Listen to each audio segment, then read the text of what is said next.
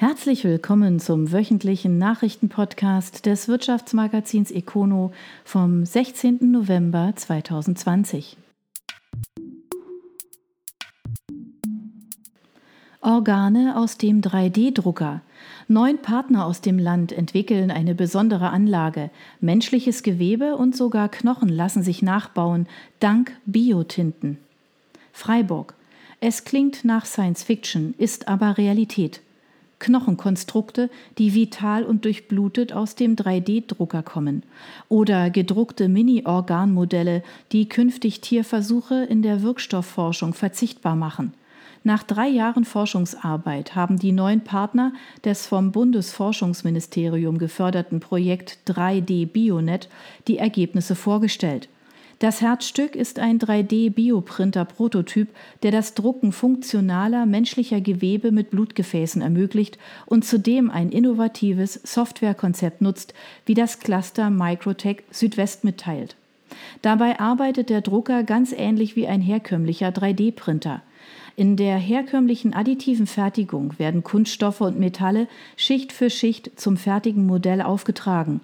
Beim 3D-Bioprinting ist das Ausgangsmaterial eine sogenannte Biotinte, die aus biokompatiblen Materialien und lebenden funktionalen Zellen besteht.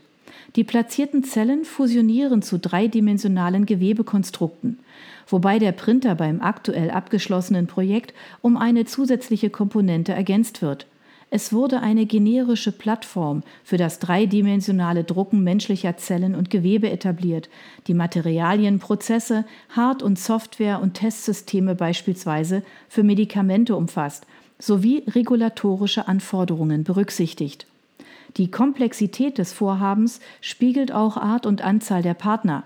Biofluidics verantwortet die Hardware, Cell Genetics die regulatorischen Anforderungen IBIDI die Perfusionsplattform und die mikrofluidischen Chips, Infoteam-Software eben diese, das Kunststoffinstitut Südwest die Charakterisierung der Kunststoffe, WASCLAB am KIT die Biotinten, das Institut für Mikrosystemtechnik an der Albert-Ludwigs-Uni Freiburg die Prozessentwicklung die Klinik für plastische und Handchirurgie der Uniklinik Freiburg, die Gewebekonstrukte Knochen und Knorpel und das Naturwissenschaftliche und Medizinische Institut an der Uni Tübingen, die Organ- und Chip-Anwendungen und das Spitzencluster Microtech Südwest koordinierte alles.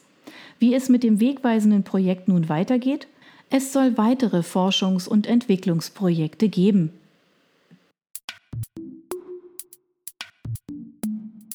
Arbeitszeit ist nicht mehr das Maß.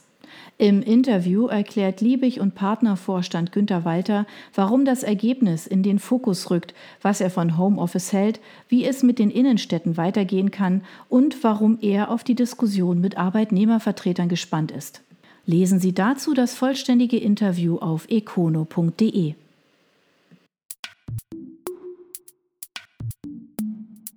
Kirsch stattet Impfzentren aus.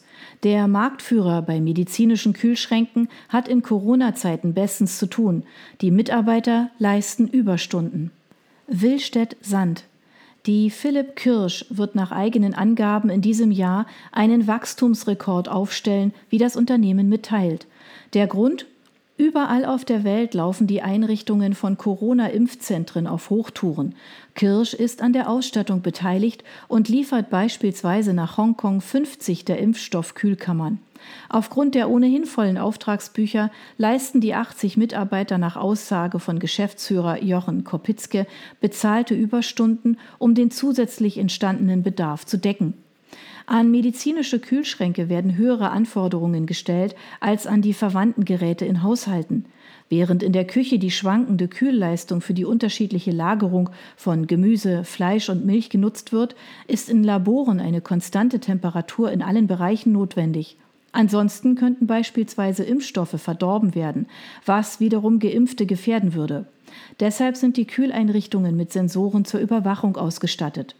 Das Unternehmen Philipp Kirsch geht auf die Einrichtung einer Kupferschmiede im Jahr 1865 zurück, die vor allem Destillierapparate herstellte. Im Jahr 1900 wurden die ersten Kühlsysteme mit Eisblöcken gebaut. Heute ist das Unternehmen nach eigenen Angaben Marktführer bei medizinischen Kühlschränken mit einem Anteil von 80 Prozent in deutschen Kliniken. Der Exportanteil liegt bei 30 Prozent. Im Jahr 2018 erwirtschaftet Kirsch einen Rohertrag in Höhe von 9,1 Millionen Euro. Hermle hebt die Prognose an. Die Maschinenfabrik spürt eine erste Belebung der Nachfrage. Euphorie bricht aber dennoch nicht aus. Gosheim. Die Maschinenfabrik Berthold Hermle hat im dritten Quartal nach den Einbrüchen im ersten Halbjahr eine Belebung verzeichnet. Die moderate Nachfrageerholung war zuletzt nicht nur im Ersatzteil- und Servicegeschäft, sondern auch im Neumaschinenbereich zu spüren, wie es in einer Mitteilung heißt. Vor diesem Hintergrund hebt die AG auch die Prognose für das Gesamtjahr an. Statt einem Umsatzminus in Höhe von 50 Prozent gegenüber dem Vorjahr sollen es nun nur noch 40 Prozent sein. Im vergangenen Jahr lag der Umsatz noch bei 463,1 Millionen Euro. Der Konzernumsatz in den ersten neun Monaten des laufenden Jahres sank gegenüber dem Vorjahreszeitraum um 36,1 Prozent auf 213,6 Millionen Euro. Der Auftragseingang brach um 45,5 Prozent gegenüber dem neun Monatszeitraum 2019 auf nun 177 Millionen Euro ein. Der Auftragsbestand sank zwischen Januar und September um 37 Prozent auf 62,6 Millionen Euro. Dennoch habe man aufgrund der hohen Flexibilität auch im dritten Quartal ein positives Betriebsergebnis und eine im Branchenvergleich solide Umsatzmarge erzielen können, wie der Konzern mitteilt. Details wurden indes nicht genannt. Insgesamt zeigt man sich bei der Maschinenfabrik zurückhaltend, was die Zukunft angeht. Die Auswirkungen der Corona-Pandemie werden deshalb auch im kommenden Jahr zu spüren sein. Zudem seien einige Kundensegmente wie der Flugzeugbau weiter in einer tiefen Krise. Hermle wurde 1938 als Schraubenfabrik gegründet. Seit Ende der 1950er Jahre werden Fräsmaschinen entwickelt und produziert. Heute ist der Konzern einer der weltweit führenden Hersteller von Bearbeitungszentren. Stadtwerk bekommt Zuwachs. Das Beteiligungskonstrukt wächst um eine weitere Gemeinde. Der Grund ist für den Bürgermeister schlicht. Friedrichshafen-Überlingen. An der SWC Beteiligungsgesellschaft beteiligt sich eine weitere Kommune. Der Gemeinderat Deggenhausertal hat sich einstimmig für die Übernahme von 3,9 Prozent ausgesprochen. Zwar erscheine der Anteil gering, ordnet Bürgermeister Fabian Menschenmoser die Zahl ein. Die Stellung als Gesellschafter sichert uns aber viele zusätzliche Möglichkeiten. Generell hat für ihn der Beitritt einen hohen Stellenwert. Für uns bedeutet das Unabhängigkeit, Gestaltungsspielräume, Mitsprache zum Beispiel beim Klimaschutz und bei intelligenten vernetzten Energielösungen. Und nicht zuletzt, wir profitieren nun auch wirtschaftlich davon, unsere Bürger gut zu versorgen.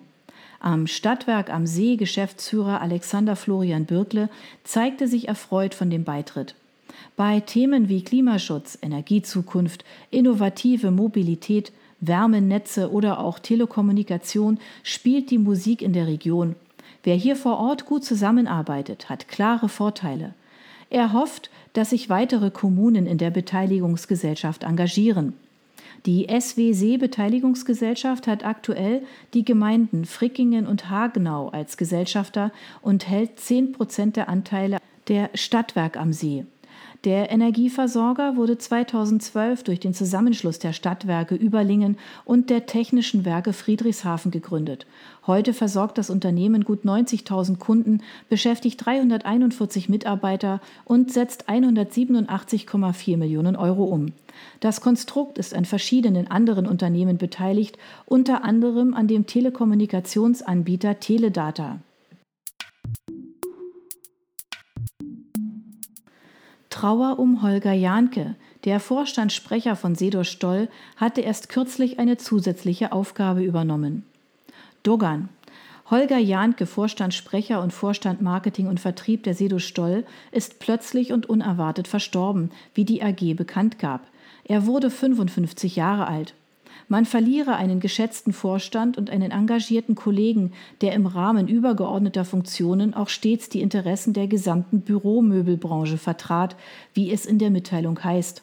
Er wird für Sedus und die gesamte Branche ein besonderes Vorbild bleiben. Jahnke kam 1999 im Zuge der Übernahme der Klöber-Gruppe zu Sedus. Dort war er zunächst Vertriebsleiter und später Geschäftsführer Marketing und Vertrieb. Nach weiteren Führungspositionen bei den Büromöbelherstellern Wilkan und Dauphin übernahm er 2012 die Vorstandsaufgaben der Bereiche Marketing und Vertrieb. 2017 ernannte der Aufsichtsrat Jahnke zum Sprecher des Vorstandes. Erst Anfang Oktober hatte Jahnke wieder die Führung bei Klöber übernommen, nachdem der bisherige Vertriebschef das Unternehmen verlassen hatte.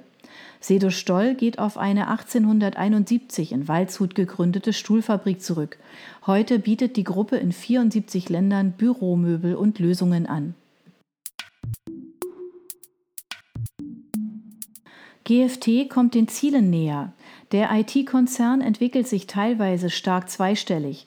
Laut Chefin Marika Lulay zahlen sich die Investitionen aus, auch wenn die zunächst belasten. Stuttgart. Der IT-Dienstleister GFT hat in den ersten neun Monaten des Jahres den Umsatz um 4 Prozent auf 327,04 Millionen Euro gesteigert. CEO Marika Lulay zeigte sich erfreut. Wir konnten das dritte Quartal wieder mit einem Umsatzplus abschließen. Damit haben wir unsere Ziele erreicht und bestätigen die Wachstumsprognose für das laufende Geschäftsjahr. Die sehr gute Nachfrage nach disruptiven Technologien hält an.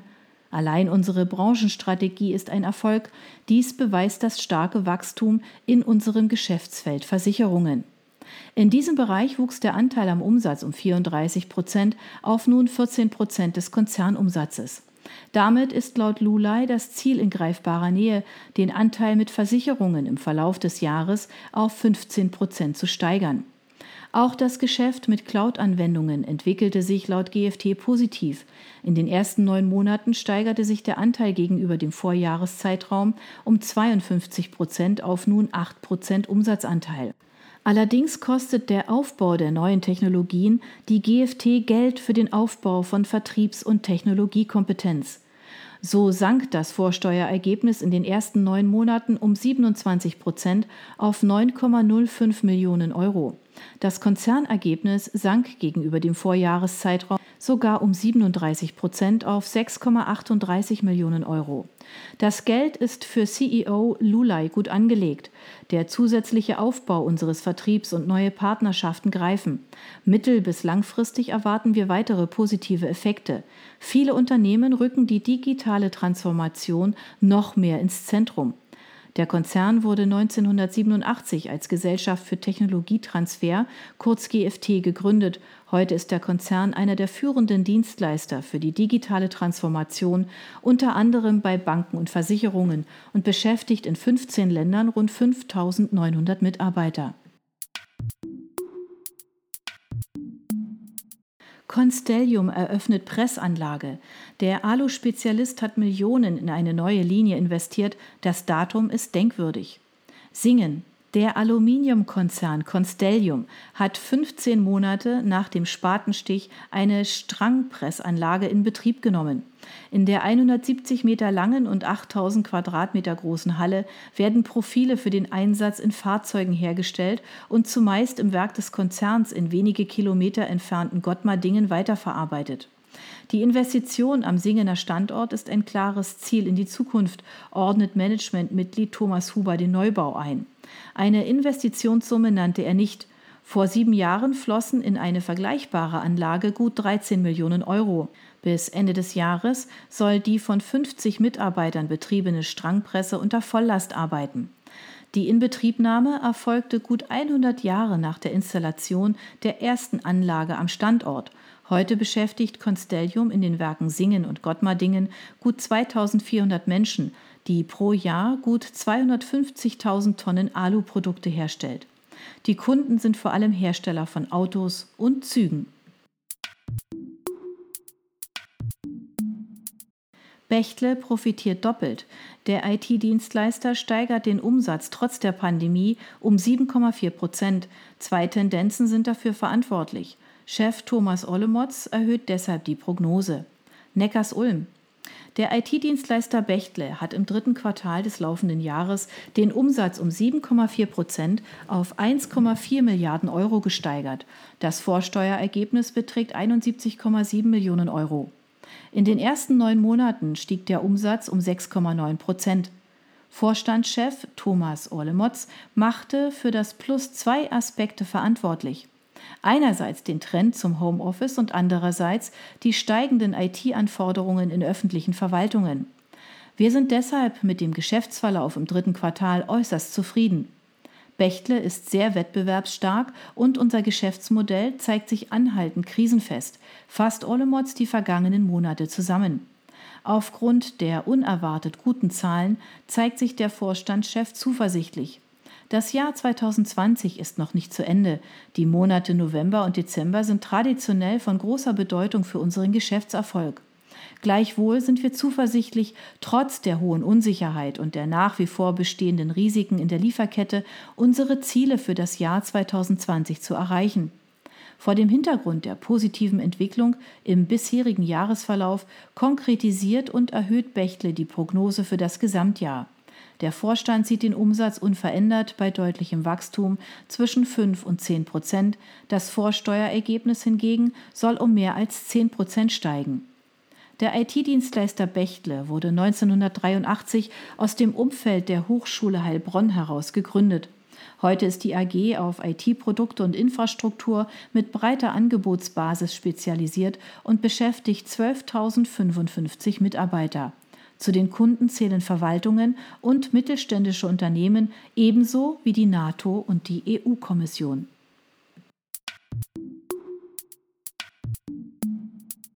Heinbuch übernimmt Automatisierer. Der Spezialist für Spanntechnik erweitert damit die eigene Kompetenz. Chefin Silvia Rall nennt es eine perfekte Ergänzung. Marbach am Neckar. Die Heinbuch hat zu Anfang Oktober die Fischer und Bolly Automation mit Sitz in Lindau übernommen. Das gab das Unternehmen jetzt bekannt, ohne nähere Details zu nennen. Die Bayern haben sich als Spezialist für Automatisierungslösungen etabliert und treten auch als Generalunternehmer auf. Allerdings hatte das 1957 gegründete Unternehmen laut veröffentlichter Bilanz seit einigen Jahren wirtschaftliche Hausaufgaben zu erledigen. Silvia Rall, geschäftsführende Gesellschafterin von Heinbuch, sieht in der Übernahme die perfekte Ergänzung der eigenen Lösungen. Vom Spannmittel über die Roboterzelle, die Montagevorrichtung, die Greifer bis hin zur Software könne man nun alles aus einer Hand bieten. Rall?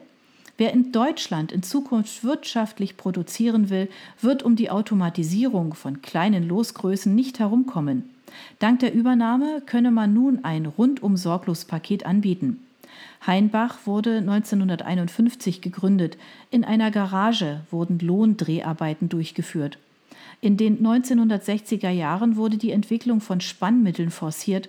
Heute ist das Unternehmen international aufgestellt und erwirtschaftet mit mehr als 900 Mitarbeitern einen Umsatz von mehr als 90 Millionen Euro.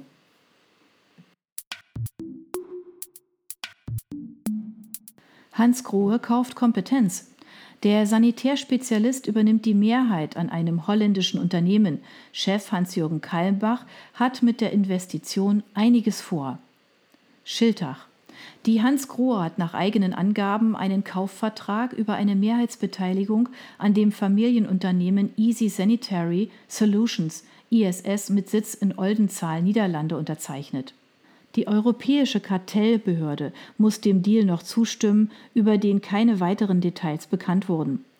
Dafür hat Hans-Jürgen Kallenbach, Vorsitzender des Vorstandes der Hans Grohe, eine klare Vorstellung über die Vorteile der Beteiligung. Mit dieser Investition stärken wir das Produktangebot in unserem Kernbereich Duschen. ISS ist Erfinder der Duschrinne Easy Drain und verfügt über eine ganze Bandbreite an Lösungen für das Bad, von Ablaufsystemen bis Stauraumlösungen.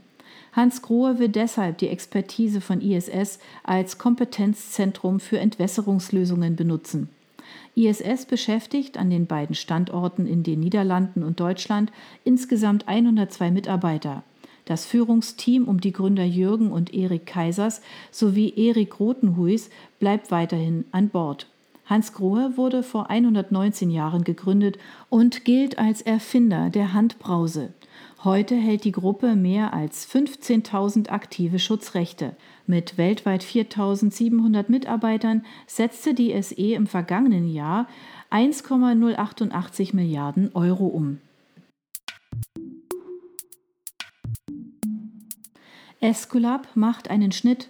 Der Medizintechnikkonzern trennt sich von einer ungewöhnlichen Sparte mit Auswirkungen für den Standort und einen Teil der Mitarbeiter. Tuttlingen-Suhl.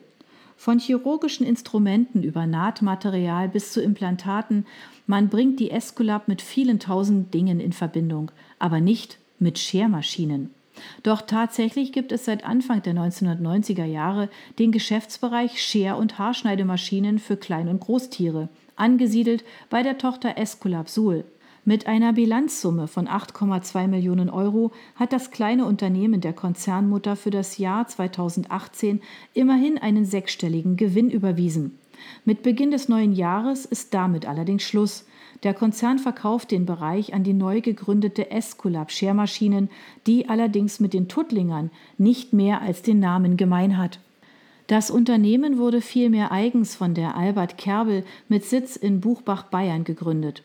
Esculap und Kerbel arbeiten bereits seit längerem in dem Bereich zusammen. 2017 hat das Familienunternehmen den kompletten Vertrieb für den Bereich übernommen. Zu den Details der aktuellen Übernahme gibt es keine Angaben, nur vier weitergehende Informationen. Erstens, durch den Verkauf will der Konzern dem Ableger eine langfristige Zukunftsperspektive geben. Und Joachim Schulz, Vorstandschef bei Escolab und Geschäftsführer der Tochter, ergänzt, durch die Innovationskraft und das stetige Wachstum der Kerbelgruppe sind wir von einer nachhaltigen und erfolgreichen Entwicklung des Schermaschinengeschäftes überzeugt. Zweitens, Gut zwei Drittel der rund 90 Mitarbeiter am Standort werden in das neue Unternehmen übernommen. Die gute Nachricht dabei, es ist geplant, die Arbeitsverhältnisse der Mitarbeiterinnen und Mitarbeiter dieses Geschäftsbereiches unverändert auf die neue Gesellschaft übergehen zu lassen. Somit bleiben auch sämtliche betriebliche und arbeitsvertragliche Rechte vollumfänglich erhalten. Drittens die schlechte Nachricht. Rund ein Drittel der Belegschaft war bislang mit der Instrumentenfertigung der Esculap beschäftigt. Diese Arbeitsverhältnisse werden nicht auf die neue Gesellschaft übergehen. Stattdessen hätten Geschäftsleitung und Betriebsrat ein sozialverträgliches Konzept erarbeitet und unterzeichnet. Man habe sich darauf konzentriert, die Nachteile für die Belegschaft so klein wie möglich zu halten, so Schulz. Viertens, die Instrumentenfertigung am Standort Suhl wird laut Esculap spätestens Ende 2022 eingestellt. Die Kerbelgruppe ist nach eigenen Angaben ein international aufgestelltes Produktions- und Großhandelsunternehmen für Zubehörartikel für Tierzucht und Haltung. Das Familienunternehmen beschäftigt 550 Menschen und setzte 2019 262 Millionen Euro um. Esculap wurde 1867 in Tuttlingen als Instrumentenhersteller gegründet.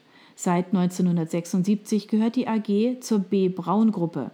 Im vergangenen Jahr erwirtschafteten die Tuttlinger mit mehr als 12.600 Mitarbeitern einen Umsatz von rund 1,9 Milliarden Euro.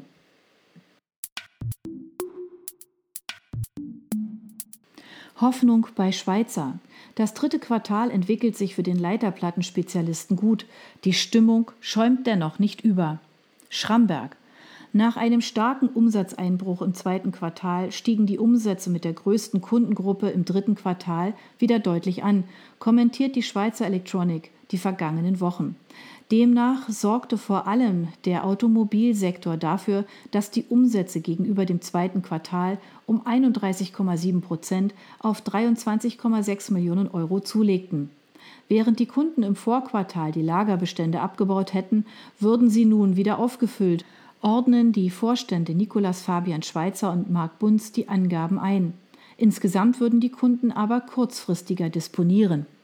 Entsprechend den gestiegenen Umsätzen verringert sich auch ein Minus beim Ergebnis vor Zinsen, Steuern und Abschreibungen EBITA auf minus 2,3 Millionen Euro.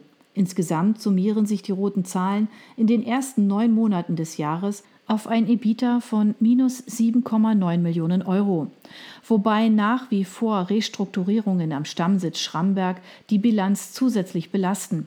Im Verlauf des Jahres wurden bislang 1,8 Millionen Euro an Sonderaufwendungen fällig. Im Gegenzug sanken die Personal- und Sachkosten aber auch um 21 Prozent. Parallel wird für das Hochfahren des Werkes in China weiterhin Geld benötigt. In diesem Jahr gut 18 Millionen Euro, im kommenden rechnet man bei Schweizer mit noch einmal bis zu 15 Millionen Euro, die vor allem in den Maschinenpark investiert werden sollen. Der Hintergrund? Das neue Werk ist zwar seit Mitte 2020 in Betrieb, allerdings werden bislang nur einfache Leiterplatten für den Konsumerbereich produziert. Wenn die notwendigen Zertifizierungen vorliegen, dann sollen ab dem kommenden Jahr auch hochwertige Produkte entstehen. Wir bringen Hochtechnologie nach China. Was bisher nur in Schramberg ging, soll künftig auch in China produziert werden, so die Vorstände. Insgesamt rechnet man bei Schweizer mit einem Umsatzpotenzial in Höhe von bis zu 60 Millionen Euro. Insgesamt zeigen sich die Vorstände erleichtert, was die Prognose für das Gesamtjahr angeht. Im Ergebnis bestätigen wir die im Juli angepasste Umsatzprognose von zwischen 87 und 93 Millionen Euro, wobei erwartet wird, eher das obere Ende der Prognosespanne zu erreichen. Zur Erinnerung, 2019 wurden Umsätze in Höhe von 120,7 Millionen Euro geschrieben. Schwarze Zahlen erwartet das Duo unter dem Strich für das laufende Jahr nicht. Die Schweizer Electronic geht auf die Gründung eines Uhrenzulieferers in Schramberg im Jahr 1849 zurück. Heute ist die börsennotierte SEAG der größte Leiterplattenhersteller in Europa und gilt als einer der Innovationstreiber der Branche. Nagel übernimmt Gering. Der Spezialist für Hohnen verspricht sich von der insolventen Gruppe Verstärkung in einem bestimmten Bereich. Das Tempo des Deals ist rekordverdächtig. Nuttingen-Ostfildern. Die Nagelgruppe hat nach eigenen Angaben im Rahmen eines wettbewerblichen Auktionsprozesses den Zuschlag zur Übernahme der insolventen Gering-Gruppe erhalten. Und das im rasanten Tempo. Gering ist erst im August in die Insolvenz gerutscht und Nagel stieg Ende September in den Bieterprozess ein. Der ambitionierte Zeitplan von nur fünf Wochen hat uns sehr gefordert, sagt Volker Wintergerst, geschäftsführender Partner der Wintergerst Sozietät, die Nagel bei dem Deal unterstützt hat. Die Gering-Gruppe mit mehr als 620 Mitarbeitern ist nach 2008 zum zweiten Mal insolvent. Schon 2018 hat der Konzern bei einem Umsatz von gut 127 Millionen Euro mehrere Millionen Euro Verlust geschrieben wobei ein Teil des Verlustes mit der Transformation zusammenhängt. Gering ist bislang für Lösungen im Bereich des zerspanenden Feinbearbeitungsverfahrens Hohnen bekannt. Die Anlagen kommen unter anderem bei Bauteilen für Verbrennungsmotoren zum Einsatz. Vor diesem Hintergrund hat man bei Gering schon vor längerer Zeit nach Innovationen gesucht und sich erfolgreich im Bereich der Laserbearbeitung etabliert, sowie eine eigene Division für Anwendungen aus dem E-Mobilitätsbereich aufgebaut. Erst vor wenigen Wochen hat man vor diesem Hintergrund die Cooper Ing-Gruppe nach dem Kauf vor zwei Jahren komplett integriert. Am Ende ging aber aufgrund der hohen Geschwindigkeit von Transformation und Pandemie das Geld aus. Die familiengeführte Nagelgruppe hat die Chance zur Übernahme des Wettbewerbers genutzt. Immerhin steht der Maschinen- und Werkzeugspezialist rund um das Hohnen vor ganz ähnlichen Herausforderungen. Allerdings hat die Gruppe mit sieben Standorten, gut 1300 Mitarbeitern und einem Umsatz in Höhe von 90,3 Millionen Euro im Jahr 2018 ausreichend Kapital, um die Integration der neuen Technologien und Mitarbeiter zu stemmen. Wobei Bernd Nagel, geschäftsführender Gesellschafter der Gruppe, einräumt, wir haben großen Respekt vor den vor uns stehenden Herausforderungen, die wir nun mit großer Sorgfalt angehen wollen, um die Basis für eine nachhaltige unternehmerische Lösung abzusichern.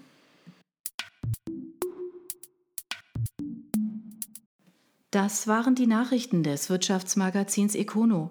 Ihnen gefällt unser Podcast? Dann abonnieren Sie ihn doch ganz einfach. Sie werden dann automatisch auf die neueste Folge hingewiesen, sobald sie online verfügbar ist. Sie finden uns auf Spotify, iTunes, Deezer, Enker FM und vielen anderen Plattformen unter Econo, der Nachrichtenpodcast. Sie möchten mehr zu Personalien, Events oder verschiedenen innovativen Themenschwerpunkten erfahren? Dann schauen Sie doch bei uns auf econo.de vorbei. Wir freuen uns auf Sie.